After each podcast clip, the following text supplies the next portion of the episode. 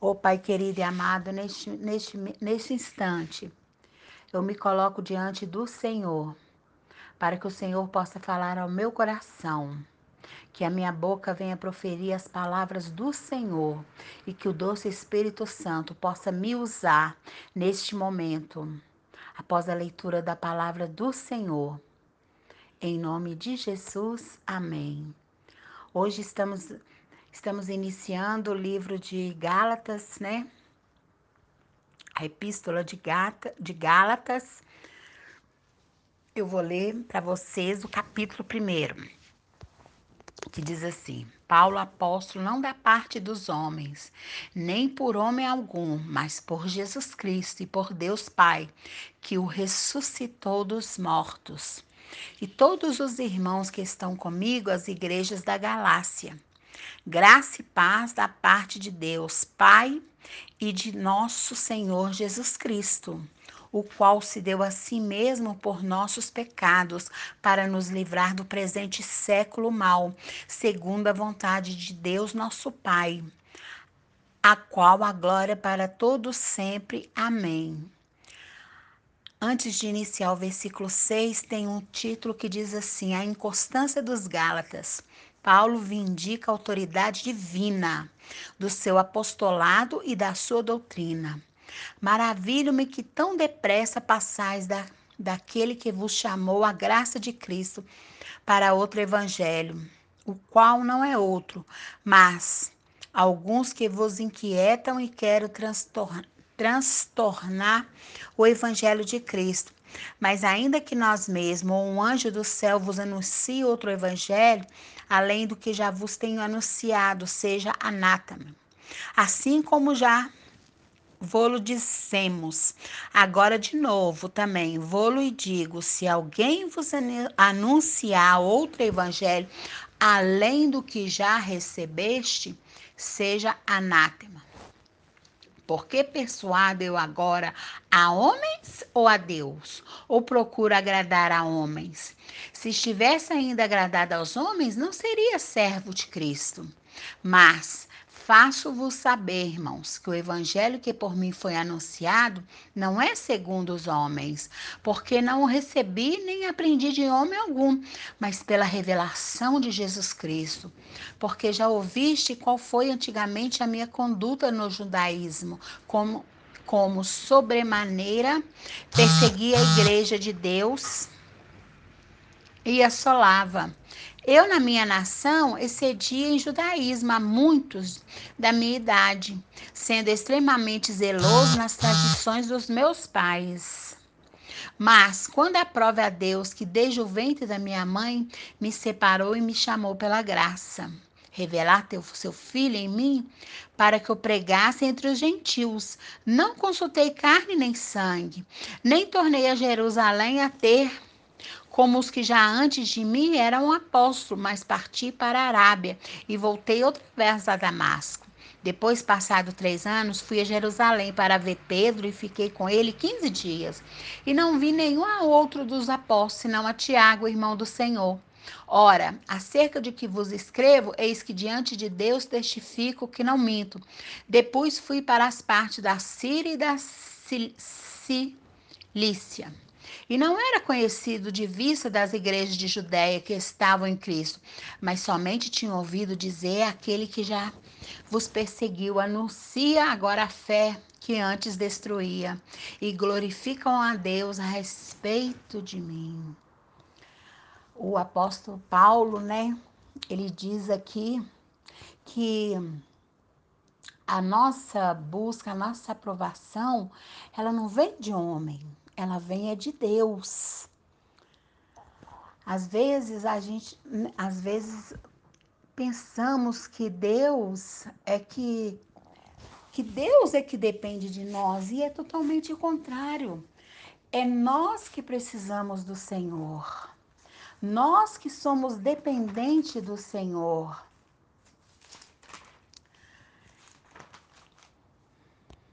Ele, o apóstolo aqui, ele defende, né?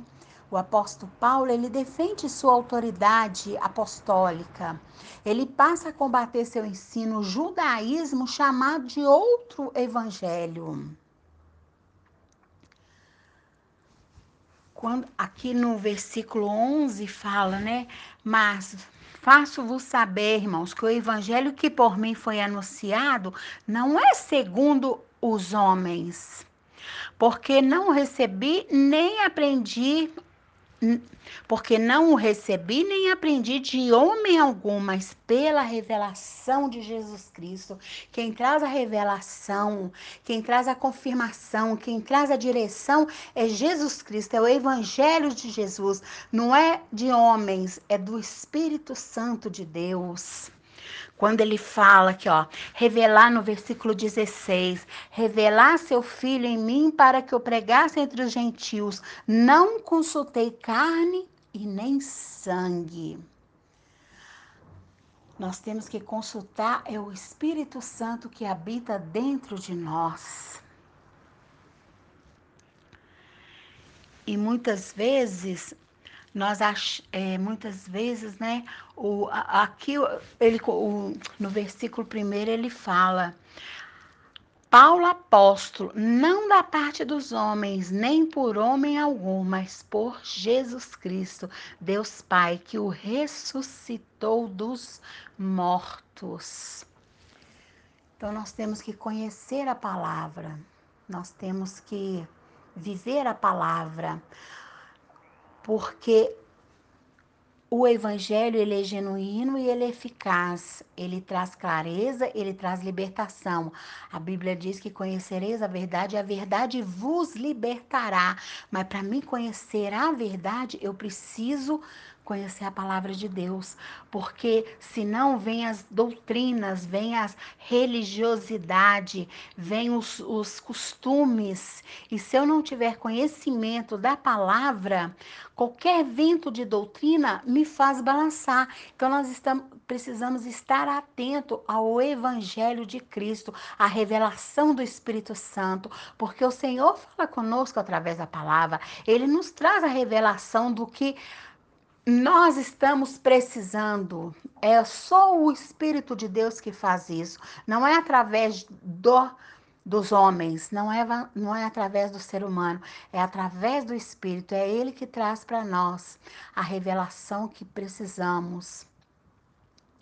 Então, que nós, né, conhecemos a palavra para não, não se tornar uma religião, para não se não, não se tornar doutrinas.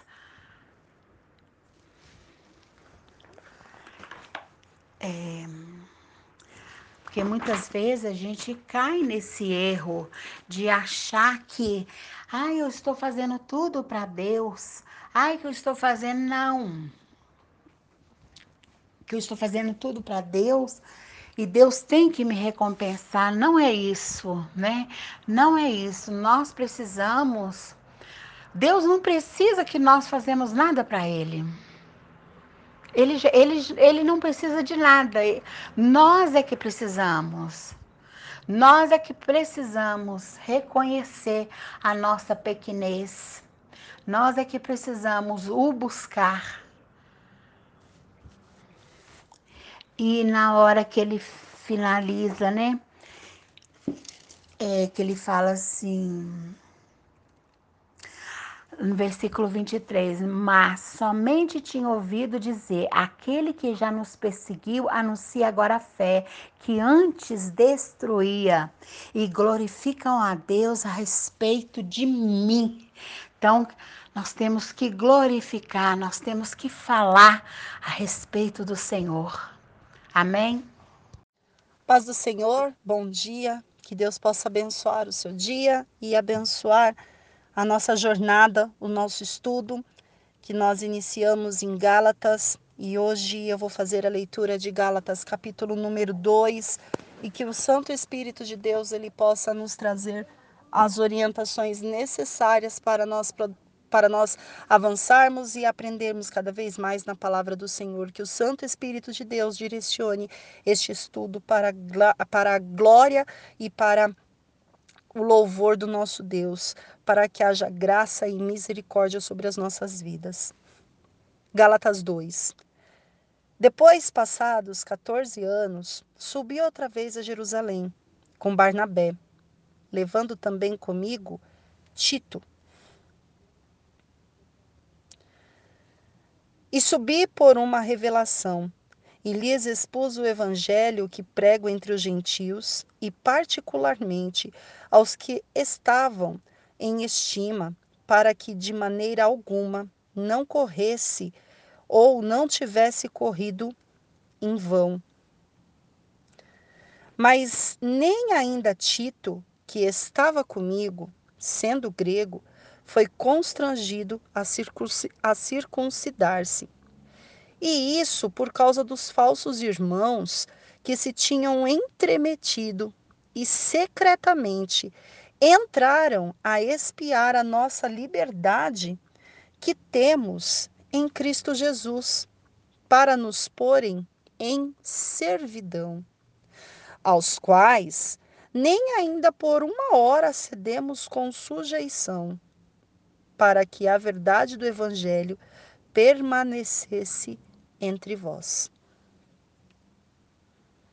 E quanto àqueles que pareciam ser alguma coisa, quais tenham sido noutro tempo, não se me dá, Deus não aceita a aparência do homem. Esses digo que pareciam ser alguma coisa, nada me comunicaram. Antes, pelo contrário, quando viram que o evangelho da circuncisão, incircuncisão me estava confiado, como a Pedro o da circuncisão, porque aquele que operou eficazmente em Pedro para o apostolado da circuncisão, esse também operou em mim para com os gentios. E conhecendo Tiago, Cefas e João, que eram considerados como as colunas, a graça que se me havia dado deram-nos as destras em comunhão comigo e com Barnabé, para que fôssemos aos gentios e eles a circuncisão, recomendando-nos somente que nos lembrássemos dos pobres. O que também procurei fazer com diligência. E chegando Pedro a Antioquia, lhe resisti na cara, porque era repreensível. Porque antes, porque antes que alguns tivessem chegado na parte de Tiago, comia com os gentios.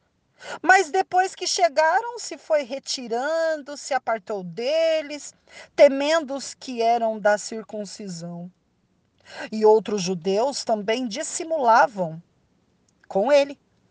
De maneira que até Barnabé se deixou levar pela sua dissimulação. Mas quando vi que não andavam bem e direitamente, conforme a verdade do evangelho, disse a Pedro na presença de todos: Se tu, sendo judeus, vive com os gentios e não como judeu, por que obrigas os gentios a viverem como judeus? Nós somos judeus por natureza e não pecadores dentre os gentios. Sabendo que o homem não é justificado pelas obras da lei, mas pela fé em Jesus Cristo, temos também criado em Jesus Cristo para sermos justificados pela fé de Cristo e não pelas obras da lei. Porquanto pelas obras da lei nenhuma carne será justificada. Pois se nós que procura, procuramos ser justificados em Cristo, nós mesmos também somos achados pecadores. E porventura, Cristo ministra, ensina do pecado? De maneira nenhuma. Porque se tornou a edificar aquilo que destruí, constituiu-me a mim mesmo transgressor. Porque eu, pela lei, estou morto para a lei, para viver para Deus. Já estou crucificado com Cristo e não vivo mais eu, mas Cristo vive em mim. E a vida que agora vivo, não a vivo na carne, vivo na fé do Filho de Deus, o qual me amou e se entregou a mim mesmo por mim. Não aniquilou a graça de Deus. Não aniquilo a graça de Deus. Porque se a justiça provém da lei, segue-me que Cristo morreu de balde. Morreu por muitos. Esse texto é um texto que vai falar sobre posicionamento diante de inúmeras situações que nos são apresentadas, amados. Inúmeras. Porque o nosso Senhor, ele tem nos dado ousadia para levar o evangelho, mas no caminho nós vamos encontrar com religiosos. No caminho, nós vamos encontrar com pessoas que querem ser, mas não são. No caminho, nós vamos encontrar com aqueles que vão barrar o nosso trabalho por conta da religiosidade, ou por conta da experiência, ou por conta que, tipo, você tá chegando agora, como é que você tá com o evangelho nas tuas mãos. Vamos nos esbarrar exatamente com inúmeras situações dessa forma. No entanto, no entanto, é o Senhor quem conduz e quem direciona e quem entrega a palavra para quem quer que seja e para quem quer que ele confie. E quando ele entrega a palavra, ele não está direcionando, seja, faça a acepção de pessoas, não. Mas nós, dentro do corpo de Cristo, vamos encontrar aqueles que fazem acepção de pessoas. E nós precisamos enfrentar. E de cabeça erguida, com posicionamento, porque foi para isso que Jesus nos chamou. E, e Paulo e Pedro têm exatamente esse embate, esse confronto. Porque Pedro não conhece a vivência de Paulo. Mas Paulo sabe quem é Pedro. Mas o fato de Paulo ter sido trazido depois e Paulo ter a fama de que destruía, que matava os cristãos, Pedro tem pé atrás. Como que este homem pode estar pregando o evangelho desta forma? E aí Paulo ele enfrenta, ele coloca no, deba no, no debate ali e se posiciona. Pedro, Jesus te chamou para pregar entre os, entre os circuncidados. Mas é a mim ele me chamou para pregar para aqueles que não são, para os gentios. Você está pregando para os judeus e eu estou pregando para os gentios. Não impede de que haja uma pregação juntas, mas você está colocando ali uma barreira. Você está colocando limites no evangelho e não é bem assim, porque se você come junto com os gentios, por que, que você está reclamando agora? Por que, que você está se posicionando agora? E amados, nós temos que ter essa clareza do evangelho sobre a nossa vida. Porque senão, os maiorais vão nos afrontar tentando barrar o evangelho, e quem comanda o evangelho não sou eu e nem é você. Quem comanda o evangelho é Cristo. E olha só, a palavra diz assim: olha, pois é, já estou crucificado com Cristo e não vivo mais eu, mas Cristo vive em mim. E agora a vida que vivo, não a vivo na carne, mas vivo na fé pelo Filho de Deus, a qual me amou e se entregou por mim. Então a sua vida agora não é para uma vida na carne, agora é uma vida na fé. E nós precisamos procurar ser justificados por Cristo e não justificados por homens. Não ficar dando explicações, mas se colocar em posicionamento. Para que você não venha compactuar com as mesmas diretrizes que são impostas para você. Para que nós possamos levar o evangelho puro e genuíno. E olha só, quando Pedro chega em Antioquia para poder causar aquele embate ali com Paulo, o Paulo ele se posiciona e ele fala: eu, eu lhe resisti na cara. Versículo 11. Eu lhe resisti na cara. Porque ele estava sendo repreensível. O que, que é repreensível? Tinha que ser repreendido. Porque chegou com a religiosidade, chegou como querendo colocar banca no evangelho, como se só a pessoa conhecesse. Não é isso que nós encontramos diante hoje da nossa realidade cristã? Muitas pessoas querendo ser aquilo que elas não são. Olha só, Versículo 6: E quanto àqueles que pareciam ser alguma coisa, esses eu digo, vocês pareciam ser alguma coisa, mas vocês em nada me ajudaram. Vocês se mostraram saber alguma coisa, mas em nada vocês fizeram por mim, em nada vocês me ajudaram. E agora vocês querem colocar banca naquilo que Deus ele está falando, naquilo que Deus ele está direcionando? Posicionamento. Posicionamento no Evangelho, porque o Senhor Jesus Cristo está passando o conhecimento para nós e a responsabilidade de ter esse treinamento, de ter esse trabalho de falar a palavra de Deus, é Ele que tem, é Ele que está nos garantindo, é Ele que está nos entregando.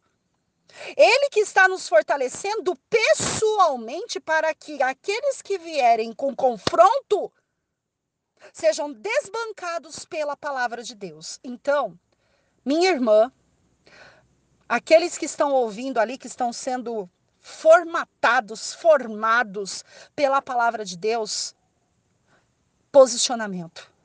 Se tiver que resistir na cara, resista. Paulo fez isso para defender o evangelho, não para se engrandecer. Não, porque se for para se engrandecer, quem vai te desbancar é o próprio Deus. Se for para você se colocar superior a, a muitos, então esquece, porque você não é e eu também não sou. Temos que nos submeter às autoridades. No entanto, a palavra do Evangelho não é do homem, é de Deus. E a palavra do Evangelho é que tem que ser levada e levada a sério e com responsabilidade. A palavra do Evangelho é que tem que ser pregada com a maior clareza possível. Então, que nós possamos ter responsabilidades diante, da, diante daquilo que nós estamos passando, diante daquilo que nós estamos ensinando, diante daquilo que nós estamos apresentando para que o Evangelho ele seja divulgado de uma forma limpa e com sabedoria. Que Deus abençoe a sua vida e que o Espírito Santo continue a falar com você e a te usar. A minha, minha parceira de estudo de Gálatas é a irmã Denise, meu nome é Alessandra de Souza, e que nós possamos deixar Deus crescer e que tudo que há em nós, que o nosso eu venha diminuir. Que Deus abençoe a você em nome do Senhor Jesus Cristo. Meu nome é Denise. Hoje nós vamos, eu vou estar tá compartilhando com vocês o capítulo 3 de Gálatas, que o título diz assim: A lei é impotente para salvar, mas conduz a Cristo e a fé. Ó insensato Gálatas, quem vos fascinou para não obedecer, obedecer, obedecerdes a verdade? A vós perante os olhos de quem Cristo foi representado como crucificado. Só quisera saber isso de vós: recebeste o Espírito pela obra da lei ou pela pregação da fé? Sois vós tão insensatos que, tendo começado pelo Espírito, acabei agora pela carne. Será que em vão tens padecido tanto? Se é que isso também foi em vão. Aquele, pois, que Aquele, pois, que vos dá o Espírito e que opera maravilha entre vós, o faz pelas obras da lei ou pela pregação da fé. É o caso de Abraão, que creu em Deus e isso lhe foi imputado como justiça. Sabei, pois, que os são da fé são filhos de Abraão. Ora, Tendo a Escritura previsto que Deus havia de justificar pela fé os gentios, anunciou primeiro o Evangelho a Abraão, dizendo: Todas as nações serão benditas em ti. De sorte que os que são da fé são benditos com o crente Abraão. Todos aqueles, pois, que são das obras da lei estão debaixo da maldição, porque escrito está: Maldito todo aquele que não permanecer em todas as coisas que estão escritas no livro da lei, para fazê-las. É evidente que pela lei ninguém será justificado diante de Deus, porque o justo viverá pela fé. Ora, a lei não é da fé, mas o homem que fizer essas coisas por elas viverá. Cristo nos resgatou da maldição da lei, fazendo maldição por nós, porque está escrito: Maldito todo aquele que for pendurado no madeiro. Para que as bênçãos de Abraão chegassem ao gentio por Jesus Cristo, e para que pela fé nós recebamos a promessa do Espírito. Irmãos, Como homem falo, se o testamento de um homem for confirmado, ninguém anula, nem acrescenta alguma coisa. Ora, as promessas foram feitas, e Abraão e a sua posteridade, não diz as posteridades como falando de muitas, mas como de uma só, e a tua posteridade que é Cristo. Mas digo isto, que tendo sido o testamento anteriormente confirmado por Deus, a lei que veio 430 anos depois não inválida de forma a abolir a promessa, porque se a herança provém da lei, já não provém da promessa, mas de Deus. Pela promessa deu gratuitamente a Abraão. Logo, para que a lei foi ordenada por causa das transgressões, até que viesse a posteridade, a quem a promessa já tinha sido feita, e foi postas pelos anjos, não na mão de um medianeiro. Ora, o medianeiro não é o de um só, mas de Deus, mas Deus é um. Logo a lei é contra as promessas de Deus. De nenhuma sorte, porque se dada fosse uma lei que pudesse vivificar a justiça, na verdade teria sido pela lei. Mas a Escritura encerrou tudo de debaixo do pecado, para que a promessa pela fé em Jesus Cristo fosse dada aos crentes. Mas antes que a fé viesse, estávamos guardados debaixo da lei, encerrados para aquela fé que se havia se manifestar. De maneira que a lei nos serviu de aio. Aio é uma responsabilidade para nos conduzir a Cristo, para que pela fé fôssemos justificados. Mas depois que a fé veio, estamos debaixo de aio porque todos, todos sois filhos de Deus pela fé em Cristo Jesus. Porque todos quantos fostes batizados em Cristo, já vos revestiste de Cristo. Nisto não há judeu nem grego, não há servo nem livre, não há macho nem fêmea, porque todos vós sois em Cristo Jesus. E se for, e se sois de Cristo, então sois descendência de Abraão e herdeiro conforme a promessa. Bom, aqui fala, né, que a lei ela não salva, mas ela conduz a Cristo a fé.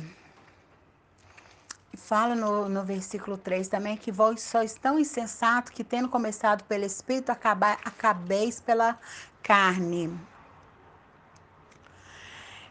é, hoje nós vivemos, não é mais pela lei, hoje nós vivemos pela graça. Se nós estamos aqui, é pela graça, é pela misericórdia do Senhor, que teve compaixão de no, conosco, né? E muitas vezes, como diz no versículo 3, nós começamos pelo Espírito e acabamos pela carne. Querido, nós temos que viver pela fé. O justo vive pela fé. O, o justo tem que buscar o Espírito Santo. Nós não podemos viver pela carne, porque a carne nos leva à ruína. E aqui também fala no versículo. Aqui, ó. No versículo 14: Para que a bênção de Abraão chegasse aos gentios do Jesus Cristo e, e para que pela fé nós recebemos a promessa do Espírito.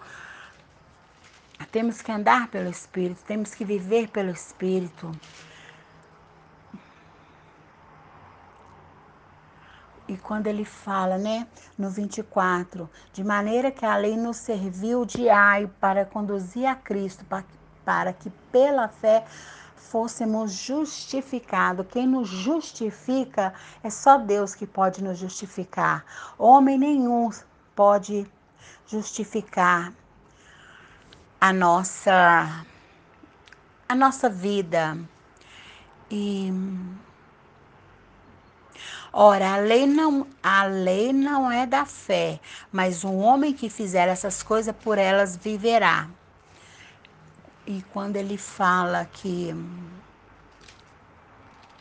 ó, porque a herança provém da lei, já não provém da promessa, mas Deus pela promessa a deu gratuitamente a Abraão.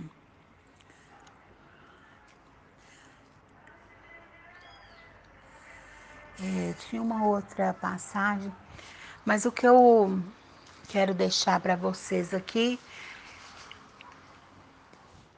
o que o Espírito Santo me levou a entender nesse capítulo 3 de Gálatas é que hoje nós vivemos é pela graça, andamos é pela graça, que é um favor que nós não merecemos, porque nós somos pecadores, nós somos infiéis, nós somos ingratos, mas pela graça o Senhor Jesus nos deu.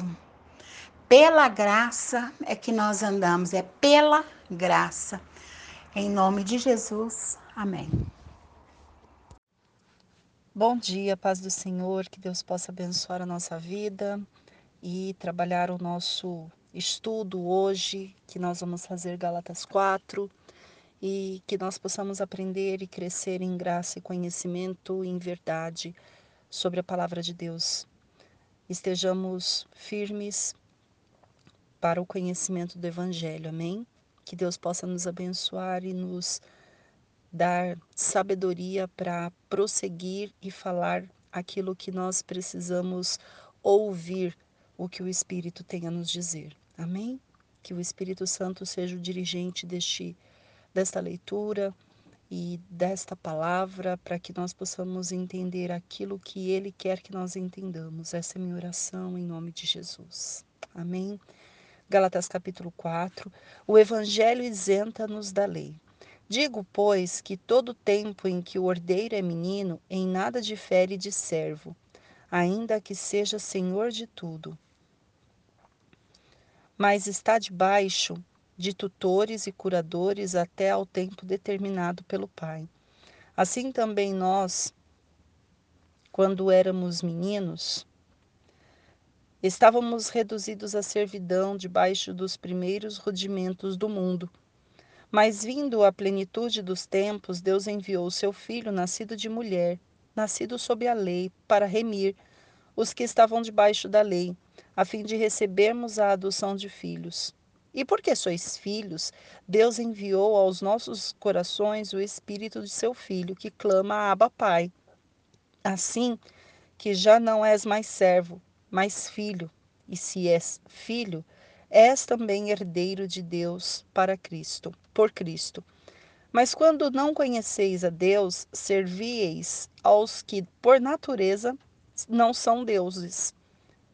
De novo, mas quando não conheceis a Deus, servieis aos que por natureza não são deuses.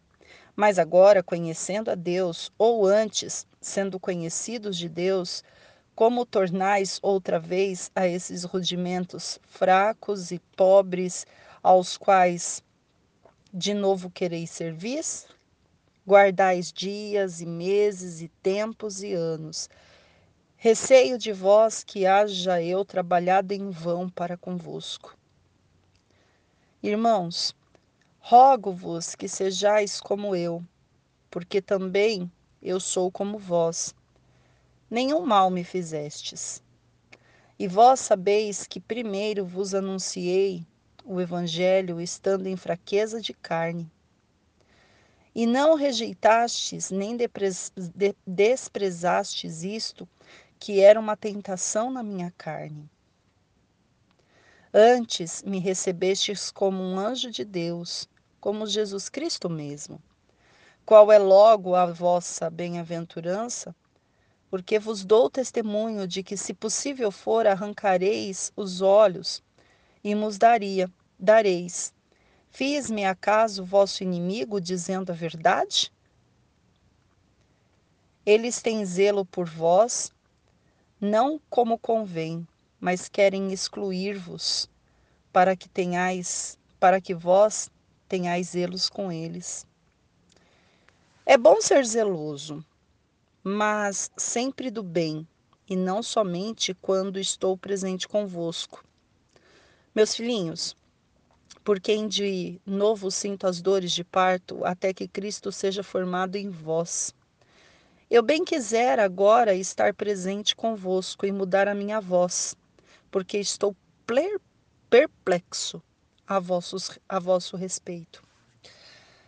É, Paulo aqui, ele está dando uma chamada de atenção mesmo, ele está fazendo uma carta de exortação aquelas pessoas a quais elas estão trabalhando com a religiosidade, envolvidos na lei. E como bem disse Gálatas 3 pela nossa irmã Denise, nós vivemos no tempo da graça e não no tempo da lei. E o evangelho ele vai nos isentar da lei. No entanto, a lei, ela é importante para que nós possamos entender a graça. Só que viver da lei é viver sem a graça, e por isso que nós precisamos viver da graça. E o evangelho ele começa dizendo que quando a pessoa é criança, ela não tem poder de escolha, ela não tem decisão, ela é conduzida por tutores. E isso acontecia antes de Cristo. Antes de Jesus é, se fazer carne, nascer, morrer, ressuscitar e estar e, e dar o Espírito Santo para nós. Nós vivíamos debaixo dessa meninice, sem entender o que é nós, o modo, o modo de dizer não, nós mesmos, porque enquanto não aceitamos Jesus quando, como único e suficiente Salvador, vivemos debaixo das garras dos tutores, daqueles que mandam, daqueles que fazem e nós temos que cumprir exatamente o que eles querem. Mas quando Jesus ele vem, quando nós temos Jesus Cristo como único e suficiente Salvador, nós somos resgatados para a adoção e nós somos trazidos para o seio do Pai. E ali nós já somos reconhecidos por Ele e conhecidos por Ele. Então, nós precisamos entender que a lei nos prende a tutores, mas a graça nos dá o direito de ser filho e de ser filho de um Deus sublime que cuida de nós. Então, olha só o versículo 9. Mas agora conhecendo a Deus, ou antes sendo conhecidos por Deus, como tornais outra vez ó, esses rudimentos fracos e pobres, aos quais de novo quereis servir, de novo vocês estão falando de lei, de novo vocês estão colocando empecilhos no evangelho, de novo vocês estão colocando regras pesadas demais para o povo carregar. E é tão simples se basear na palavra de Deus, entrar pela graça, entender a lei de Deus, sim, mas nós entendemos a lei de Deus com a graça. Jesus Cristo não veio para anular o Velho Testamento de Gênesis a Malaquias. Ele veio trazer a graça para aquele Velho Testamento. A graça que antes lá não tinha. Mas a palavra de Deus é a mesma, ontem, hoje será eternamente. Então, o Velho Testamento, a qual vai mostrar a lei, que reflete hoje em nossos tempos, precisa ser confrontada, apresentando a graça. Apresentando a graça, apresentando o novo mover de vida. E Paulo, ele está dizendo assim: você sabe, é, quando eu anuncio o evangelho para vocês, vocês não sabem o quanto eu estou fraco na carne. Vocês não desprezaram essa palavra. Vocês receberam a mim como se fosse um anjo de Deus. Vocês me recebem a mim como, como se fosse Jesus Cristo mesmo, na presença de vocês, mas conforme eu prego para vocês, está dizendo aqui no versículo 13: conforme eu prego para vocês, vocês não, não entendem o que eu estou passando na minha carne, na minha fraqueza. E mesmo assim eu estou continuando. E ele fala: e quando eu falo com vocês, vocês já estão pensando que eu sou inimigo de vocês pelo fato de estar alertando vocês. Por acaso eu estou me fazendo ser inimigos de vocês? Vocês não sabem o que eu estou passando? Paulo tinha um espinho na carne, gente. E aí ele fala: Eu estou me fazendo inimigo de vocês porque eu estou zelando por vocês, porque eu estou dizendo a verdade, mas vocês preferem excluir e é, vocês querem excluir e ficar com aqueles que têm o zelo por vocês para passar a mão no teu ego. E não é assim. E aí, Paulo ele fala assim: Só que eu sinto e me parece que é, muitas vezes o que eu faço por vocês não tem valor. E se eu, se eu pudesse tirar o meu olho e dar para vocês, eu tiraria. Mas parece que tudo que eu faço por vocês, vocês não, não estão valorizando. Eu estou sentindo dores de parto por vocês e vocês estão sem valorizar. Será que nós vivemos isso hoje? Será que nós vivemos isso hoje, amados? Nós estamos entregando a palavra para porcos? Pérolas para porcos?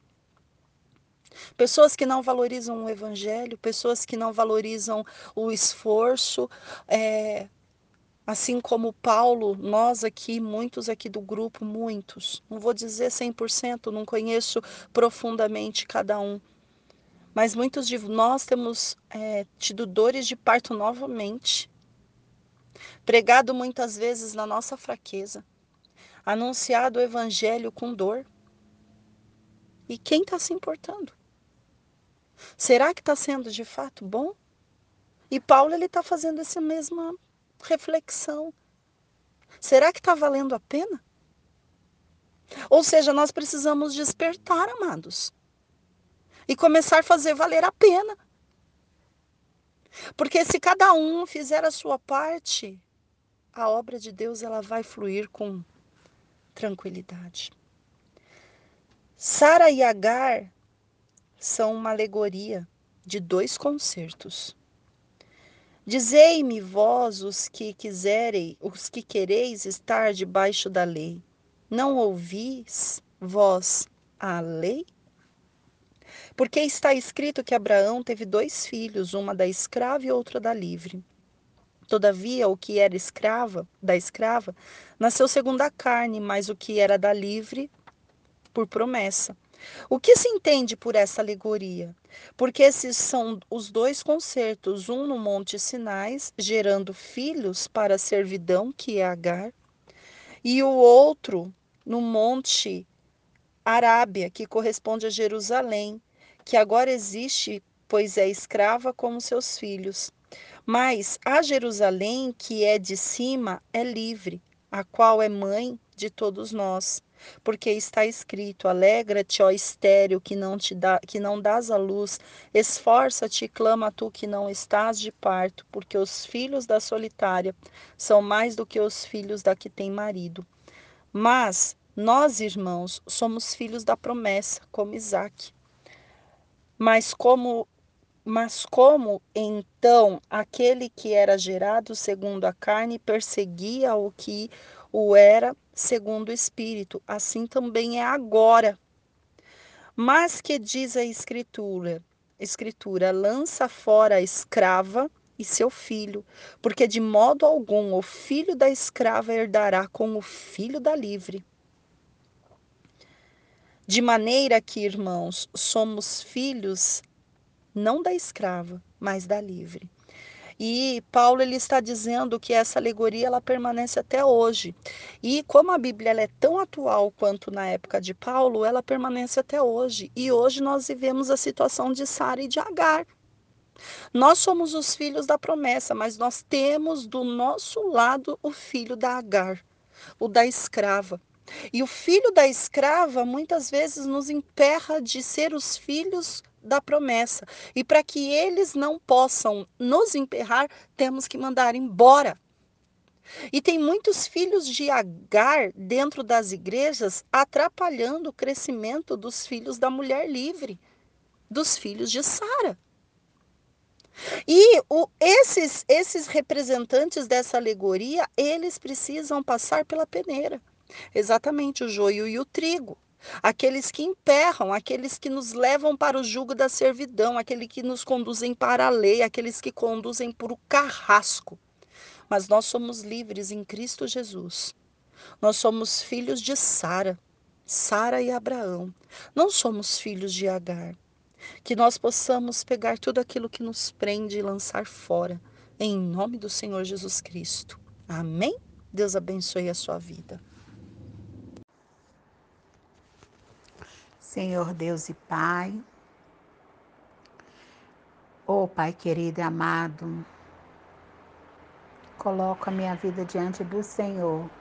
Eu quero apresentar também, Pai, aquelas pessoas que vão ouvir a Tua palavra nesse dia. que o Senhor primeiro fale comigo, para que eu possa, Pai, proferir tudo aquilo que vem do Senhor. Eu coloco à disposição do Senhor para que o Senhor possa me usar e capacitar dentro da tua vontade. Em nome de Jesus, amém. Hoje nós vamos fazer a leitura do de Gálatas, capítulo 5 que o título diz assim: Exortação a conservar a liberdade cristã. Estais, pois, firmes na liberdade com que Cristo nos libertou, e não nos torneis a metermos, não metermos debaixo do jugo da servidão. Eis que eu, Paulo, vos digo que se vos deixar circuncidar, Cristo de nos aproveitará. E de novo protesto a todo homem que se deixa circuncidar, que está obrigado a guardar toda a lei. Separado estáis de Cristo, vós os que justifiqueis pela fé. Da graça tens caído, tendes caído, porque nós, pelo Espírito da fé, aguardamos a esperança da justiça. Porque em Cristo Jesus nem a circuncisão, nem a incursição tem virtude alguma, mas sim a fé, que opera por amor. Correis, corrieis bem. Quem vos impediu para que não obedeceis à verdade? Essa persuasão não vem daquele que vos chamou. Um pouco de fermento levanta toda a massa. Confio de vós no Senhor que nenhuma outra coisa sentireis, mas aquele que vos inquieta, seja ele quem for, sofrerá condenação. Eu, porém, irmãos, se prego ainda a circuncisão, porque sou eu, pois, perseguido? Logo o escândalo da cruz estará aniquilado. Eu queria que fosse cortado todos aqueles que vos andam inquietado. Porque vós, irmãos, fostes chamados à liberdade. Não useis então da liberdade para dar ocasião à carne, mas servi uns aos outros por amor. Porque toda a lei se cumpre numa só palavra. Nesta amarás o teu próximo como a ti mesmo. Se vos, porém, mordeis e devorais uns aos outros, vede que não vos consumais também uns aos outros. No versículo 16, o título é As obras da carne e do fruto do Espírito. Digo, porém, andar em espírito e não cumprirei com concupiscência da carne, porque a carne cobiça contra o espírito, e o espírito contra a carne, este se opõe um ao outro, para que não façais o que quereis. Mas se fois guiado pelo Espírito, não está debaixo da lei, porque as obras da carne são manifestas, as quais são prostituição, impureza, lascívia, idolatria, feitiçaria, inimizade, porfia, emulações, ira, peleja, dissensões, heresias, inveja, homicídio, bebedice, glutonaria e coisas semelhantes a essa, acerca das quais vos declaro como já antes vos disse, que os que cometem tais coisas não herdarão o reino de Deus. Mas o fruto do Espírito, que é amor, gozo, paz, longanimidade, benignidade, bondade, fé, mansidão, temperança. Contra essas coisas não há lei. E os que são de Cristo crucificaram a carne com suas paixões e com suas concupiscências. Se vivemos em espírito, andemos também em espírito. Não sejamos cobiçosos de vanglória, irritando uns aos outros, invejando uns aos outros. Vejamos que aqui, né, o apóstolo Paulo, ele disse, é, no primeiro versículo está escrito assim: Estais, pois, firmes na liberdade com que Cristo vos libertou, e não torneis a meter-vos debaixo do jugo da servidão. Meu querido, aquele que aceita Jesus, aquele que tem Cristo no coração, aquele que o Espírito Santo é que conduz ele, que ele anda pelo Espírito, ele já foi liberto da época da escravidão, ele já foi liberto daquele cativeiro pelo qual ele se encontrava, onde ele vivia debaixo do jugo pesado, do jugo da escravidão de Satanás, que ali colocava ele no pó que, que mandava nele, é que, é que conduzia a vida dele. Aqui está aqui tá falando que Cristo já nos libertou desse jugo da servidão. Então, se você verdadeiramente, se você, se você nasceu de novo, se você anda pelo Espírito Santo do Senhor, você não tem que viver mais na era da escravidão. Porque o Senhor, ele não, ele não, ele nos libertou. Ele, ele quebrou as cadeias, ele quebrou as muralhas, ele quebrou aquela, aquele cativeiro pela qual nós vivíamos, nós éramos mortos em nossos delitos e pecados. Mas quando nós abrimos o nosso coração e aceitamos e deixamos o Senhor Jesus ser o nosso Deus, nós somos libertos. Nós somos libertos. Aqui no versículo 3 ele fala: Porque vos, irmãos, fostes chamados à liberdade, e não usais então da liberdade para dar ocasião à carne, mas serviam uns aos outros pelo amor. Vamos parar de andar pela carne. Aquele que anda pela carne, ele não nasceu de novo. Porque todos os dias a carne grita, mas o Espírito Santo, ele nos renova. Precisamos todos os dias buscar o Espírito Santo, que o Espírito Santo possa nos encher todos os dias, porque se nós não formos cheios das coisas celestiais, se nós não buscarmos ao Senhor, seja através de uma pregação, seja através da palavra, seja através da oração, seja através de um louvor, se a minha mente não for cheia das coisas celestiais, a carne vai gritar, a carne vai falar mais alto. Então, todos os dias precisamos matar essa carne e viver na liberdade do Espírito Santo, na ousadia do Espírito Santo e não da carne.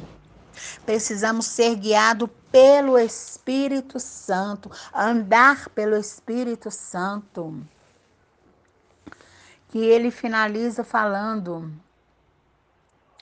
o fruto do Espírito é amor, é gozo, é paz, é longanimidade, é benignidade, é bondade, é fé, é mansidão, é temperança. Vamos buscar os frutos do Espírito sobre as nossas vidas. Precisamos arduamente, apressadamente, urgentemente buscar ser cheio do Espírito Santo. Porque hoje o que nós estamos vendo, o mundo, o que, que o mundo? O mundo é só, só, só tragédia, o mundo é só carne. Então, nós que nascemos, nós que temos Cristo, nós que fomos libertos, que fomos tirados da morte, que possamos servir, que possamos buscar ao Senhor intensamente todos os dias. E quando a carne gritar, que o Espírito Santo do Senhor fale mais alto ao nosso coração, que possamos dar ouvido à voz do Espírito, que possamos andar no Espírito, que possamos proferir da nossa boca palavras do Espírito, que os nossos olhos, mesmo que as circunstâncias não estejam agradáveis aos nossos olhos, mas pela fé nós cremos que a vitória, que a promessa do Senhor virá sobre a nossa vida. Ande pelo Espírito. Amém. Paz do Senhor. Nós estamos no último dia do livro de Gálatas. Hoje eu vou falar sobre Gálatas capítulo 6. Antes quero agradecer a Deus pela vida da parceira Denise, a qual nós estudamos juntas este livro e Deus nos deu direção, sabedoria, para fazer a, a obra, a vontade dele, porque ele é maravilhoso, tem estado conosco, falado, instruído, e isso é muito bom, porque o Senhor é aquele que nos guia, nos ensina. E agradeço pela vida da Denise, pelo esforço, pelo desempenho, pelo compromisso com a obra de Deus. E que Deus ele possa sondar os nossos corações e nos limpar de tudo aquilo que desagrada a ele e colocar sobre nós a vontade dele, que é boa, perfeita e agradável. Que o Espírito Santo possa falar conosco nesta leitura, que seja uma leitura para a honra e para a glória dele, para que quando você ouvir este, este áudio, você possa receber é, a presença de Deus na tua casa, uma presença que liberta, uma presença que ensina e sentir o carinho de Deus sobre a sua vida, porque nós precisamos desse amor, desse carinho e desse trabalhar dele em nós. Então que o Espírito Santo possa usar a minha vida para falar com vocês agora, mas que ele possa usar a sua vida para que você possa entender a palavra para que você possa ter a mente, os olhos espirituais, o coração entregues ao Senhor, para que a palavra chegue até você e você possa compreender, assimilar e colocar em prática. Amém? Essa é minha oração, em nome de Jesus. Gálatas capítulo 6 as últimas exortações e saudações. Irmãos, se algum homem chegar a ser surpreendido em alguma ofensa, vós, que sois espirituais, encaminhai o tal com mansidão, o tal com espírito de mansidão, olhando para ti mesmo, para que não sejas também tentado. Levai as cargas uns dos outros, e assim cumprireis a lei de Cristo. Porque se alguém cuida ser alguma coisa, não sendo nada, engana-se a si mesmo. Mas aprove cada um a sua própria obra e terá glória só em si mesmo e não no outro. Porque cada qual levará a sua própria carga. E o que é instruído na palavra, reparta a todos. De novo. E o que é instruído na palavra, reparta de todos os seus bens com aquele que instrui. Não erreis. Deus não se deixa escarnecer.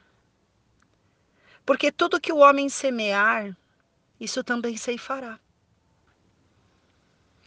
Porque o que semeia na sua carne, da sua carne ceifará corrupção. Mas o que semeia o espírito, do espírito separa, ceifará a vida eterna.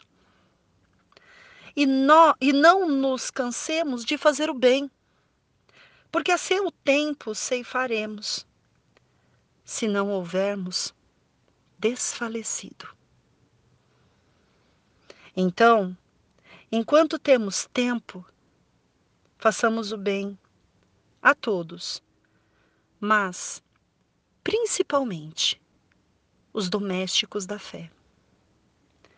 Vede com que grandes letras vos escrevo por minha mão todos os que querem mostrar boa aparência na carne, esses se obrigam a circuncidar-vos somente para não serem perseguidos por causa de Cristo. Porque nem ainda esses mesmos que se circuncidam guardam a lei, mas querem que vós circuncideis para se gloriarem na vossa carne. mas longe esteja de mim gloriar-me, a não ser na cruz do nosso Senhor Jesus Cristo, pela qual o mundo está crucificado para mim e eu para o mundo.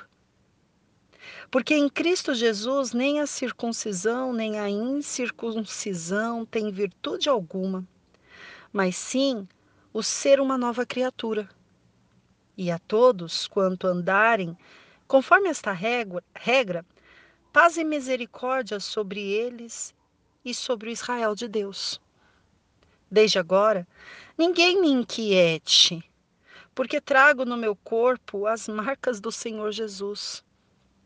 A graça de nosso Senhor Jesus Cristo seja, irmãos, com o vosso espírito. Amém.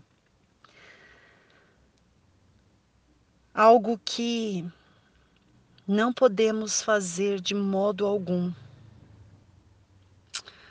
Ser aquilo que não somos, mostrar aquilo que não somos, fazer aquilo que é por obra de carne só para se aparecer. Não é com vestes bonitas, não é com a boa aparência externa, não é obrigando aos outros a fazer aquilo que você mesmo não consegue fazer. E hoje tenho visto que isso acontece de balde, de monte. Muitos estão falando e não vivendo, instruindo e não sendo instruídos, entregando, mas não querendo receber. Como assim? É entregando o que é espiritual, mas não querendo receber o que é espiritual. E o versículo 12 ele vai falar exatamente isso. Vocês querem mostrar uma boa aparência na carne. E vocês estão obrigando as pessoas a se circuncidarem, mas vocês mesmos não estão seguindo essas regras. O que, que era a circuncisão? O que é a circuncisão? A circuncisão é uma marca, é um corte ali no prepúcio, né, no pênis do menino, que mostra que ele é israelita, que ele está dentro daquela doutrina. Hoje existe esse esse método caso, né, a pele do, do, do pênis da criança é, saia grudada, eu acho que a operação de fimose, me parece, há exatamente esse corte, né, esse rompimento para que é, o, o prepúcio ele saia naquele lugar. E os judeus eles fazem isso para mostrarem que eles são judeus, que eles são os israelitas. Então é uma tradição já anterior, uma tradição que ela vem acompanhada da lei.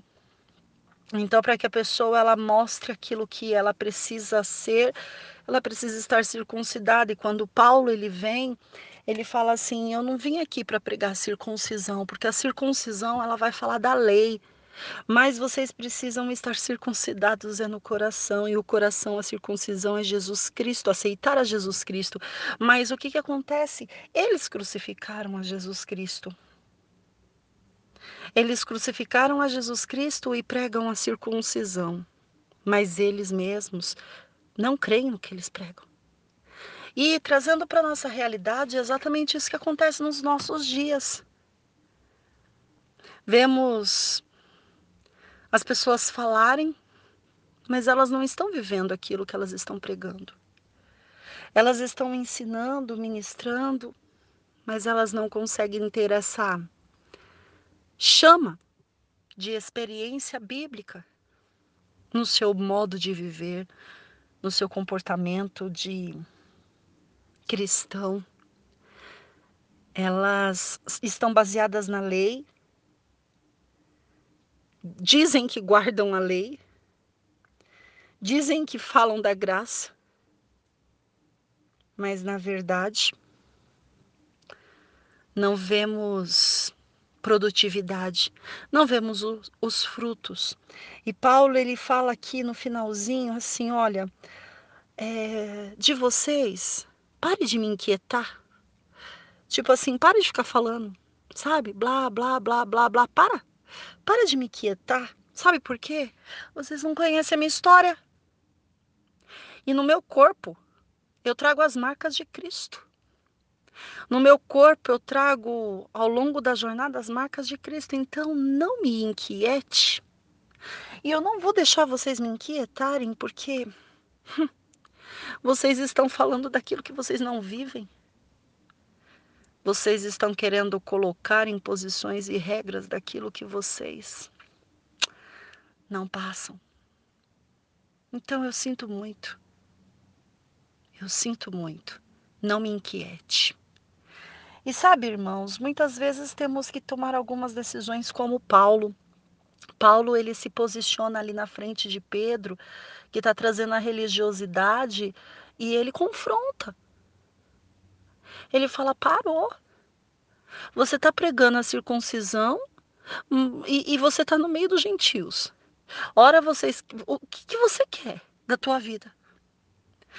E você não vai conseguir impor a tua religiosidade em mim. Paulo foi enfático. Paulo fala assim: eu confrontei ele na cara. Eu confrontei ele na cara. E agora Paulo ele está falando assim: desde agora ninguém me inquiete.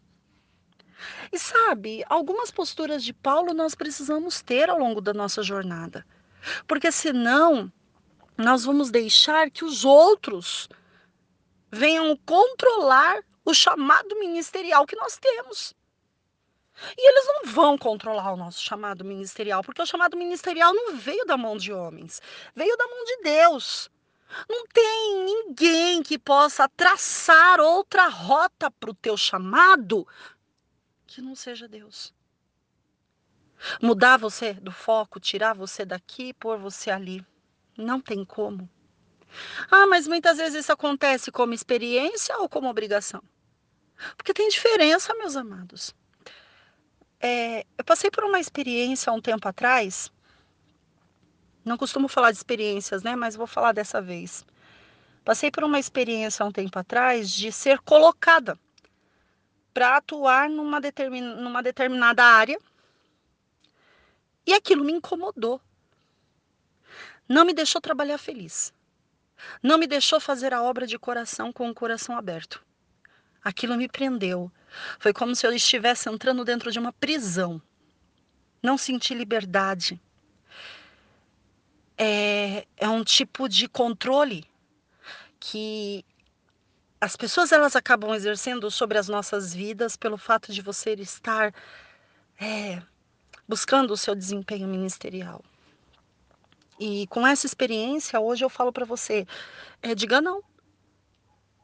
Não, não vou fazer. Não é o meu chamado. Não foi para isso que o Senhor me direcionou. Porque às vezes agradamos aos homens e Deus olha aquela situação e fala: está me desagradando.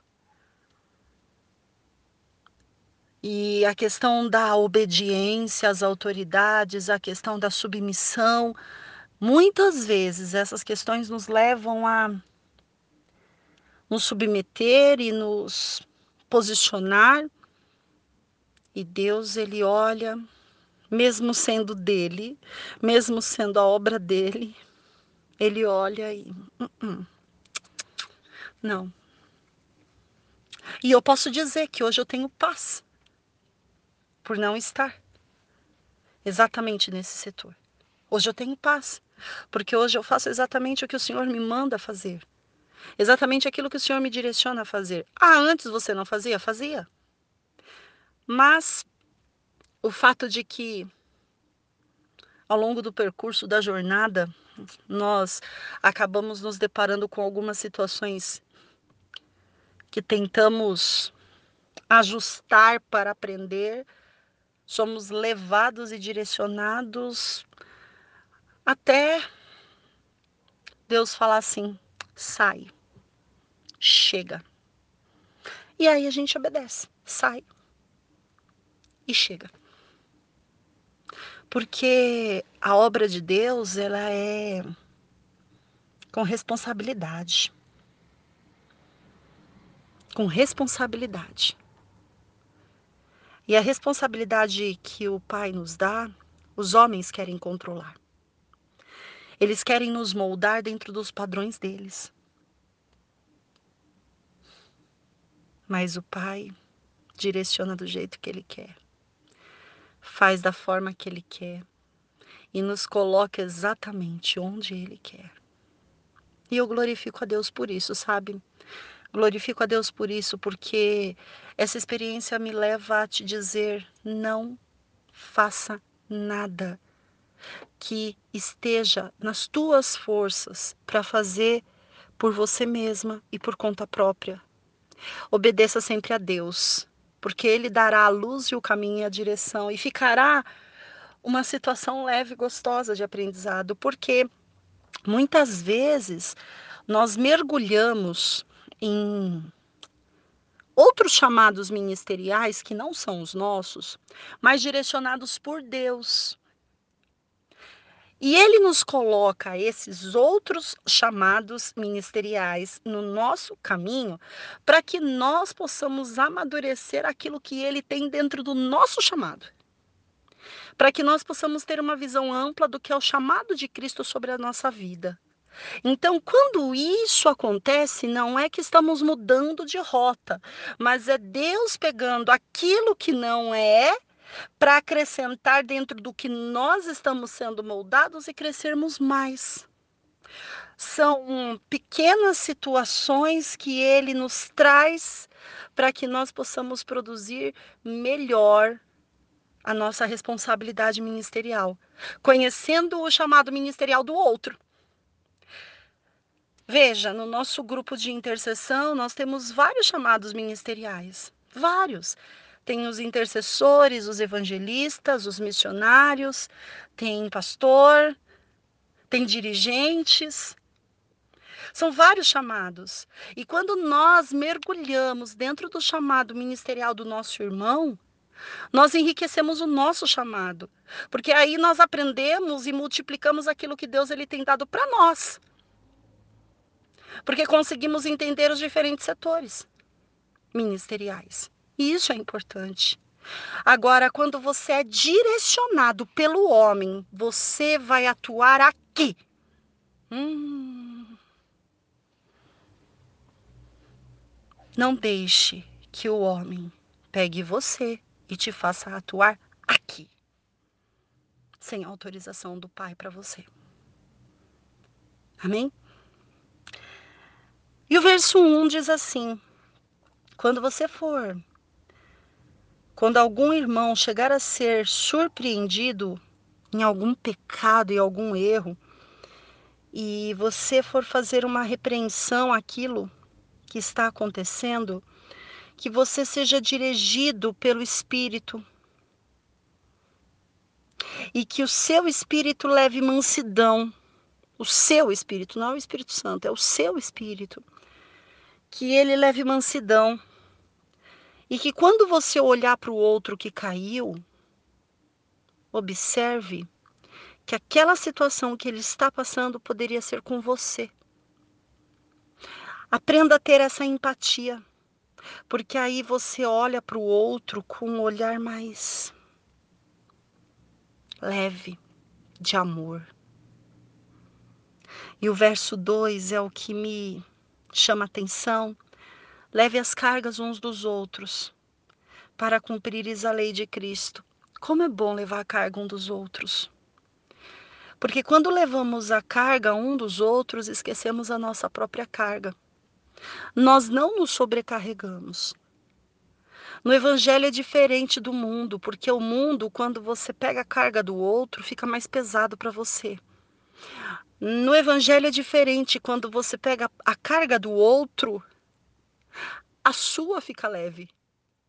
E você faz com que a do outro também fique, porque ele está entregando um pouco daquilo para você. E você aprende a caminhar junto com ele, a ter essa intimidade e trocar oração. E isso fica mais leve. Então carregue a carga um do outro, é, empresta teu ouvido, o teu ombro tá tão longe essa pessoa. A Denise tá em Minas, gente. Então não é o meu ombro físico que eu vou emprestar para Denise. Não é o meu olho físico, mas é o meu espiritual. É o meu ombro espiritual, é o meu abraço espiritual, é o aconchego espiritual que eu empresto para ela, que eu dou para ela, na verdade, e ela dá para mim.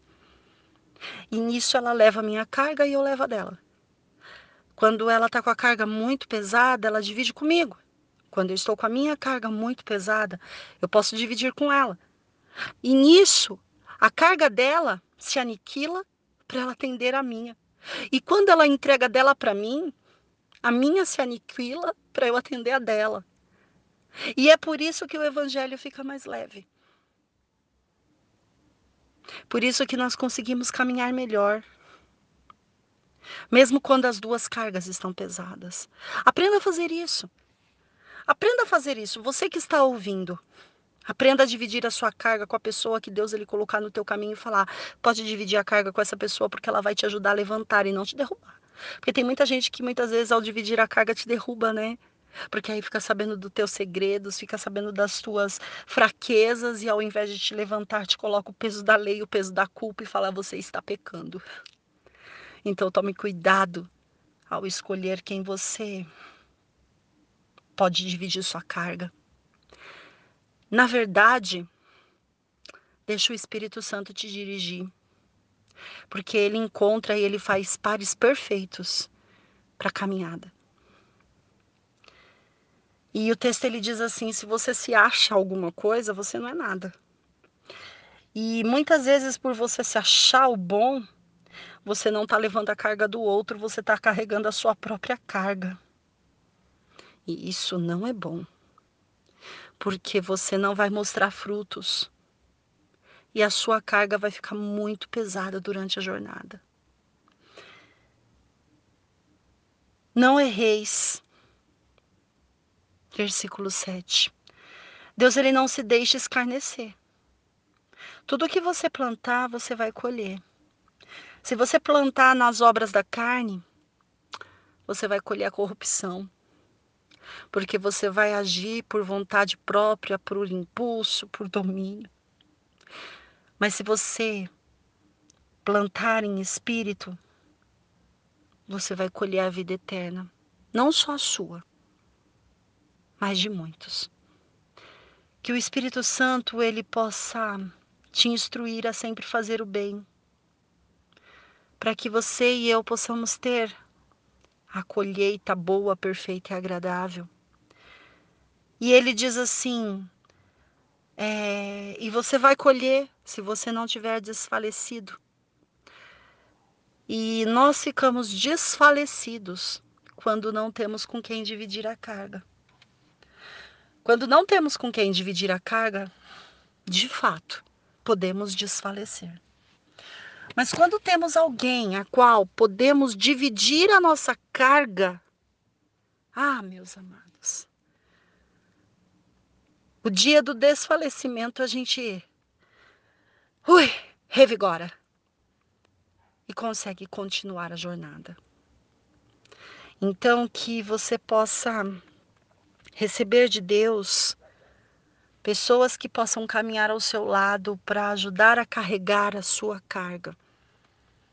Que você possa receber na sua vida pessoas que te ajudem na caminhada, na sua decisão, a tomar decisões assertivas, para que Deus ele possa moldar o caráter, o caráter cristão e levantar sempre quando estiver desfalecido. Então que nós possamos juntos caminhar em rumo, ao dire... em rumo e em direção ao alvo que é Cristo para a vida eterna. Amém? Que Deus ele possa ter falado no seu coração através do livro de Gálatas. É um livro muito rico em detalhes. Se fosse você, sentaria agora por esses tempos e faria uma leitura novamente de Gálatas, agora com os seus olhos, diante da palavra de Deus, sem o áudio, mas você sozinho na sua casa, abrindo a sua Bíblia e lendo o livro de, de Gálatas, para que você possa ter é, a revelação de Deus para a sua vida, na área que você deseja, na área que você necessita, e você descobrir esse amor pela palavra de Deus que é genuína, transformadora e grandiosa. Que Deus ele possa te abençoar de maneira grande, com sabedoria, discernimento, para que você possa entender a palavra de Deus como ela é. Amém? Que Deus te abençoe. É, sempre no último livro nós fazemos a benção apostólica para que Deus ele possa trabalhar na sua vida e você finalizar com chave de ouro. Amém? Então estenda suas mãos. Que o grande amor de Deus o Pai, a graça do Senhor e Salvador Jesus Cristo, a comunhão, as doces consolações do Espírito Santo de Deus esteja com você e com você permaneça não só hoje, mas para todos sempre, em nome do Senhor Jesus Cristo. Amém. Meu nome é Alessandra de Souza, a minha parceira é a Denise, e que você seja abençoado com o livro de Gálatas. Deus te abençoe.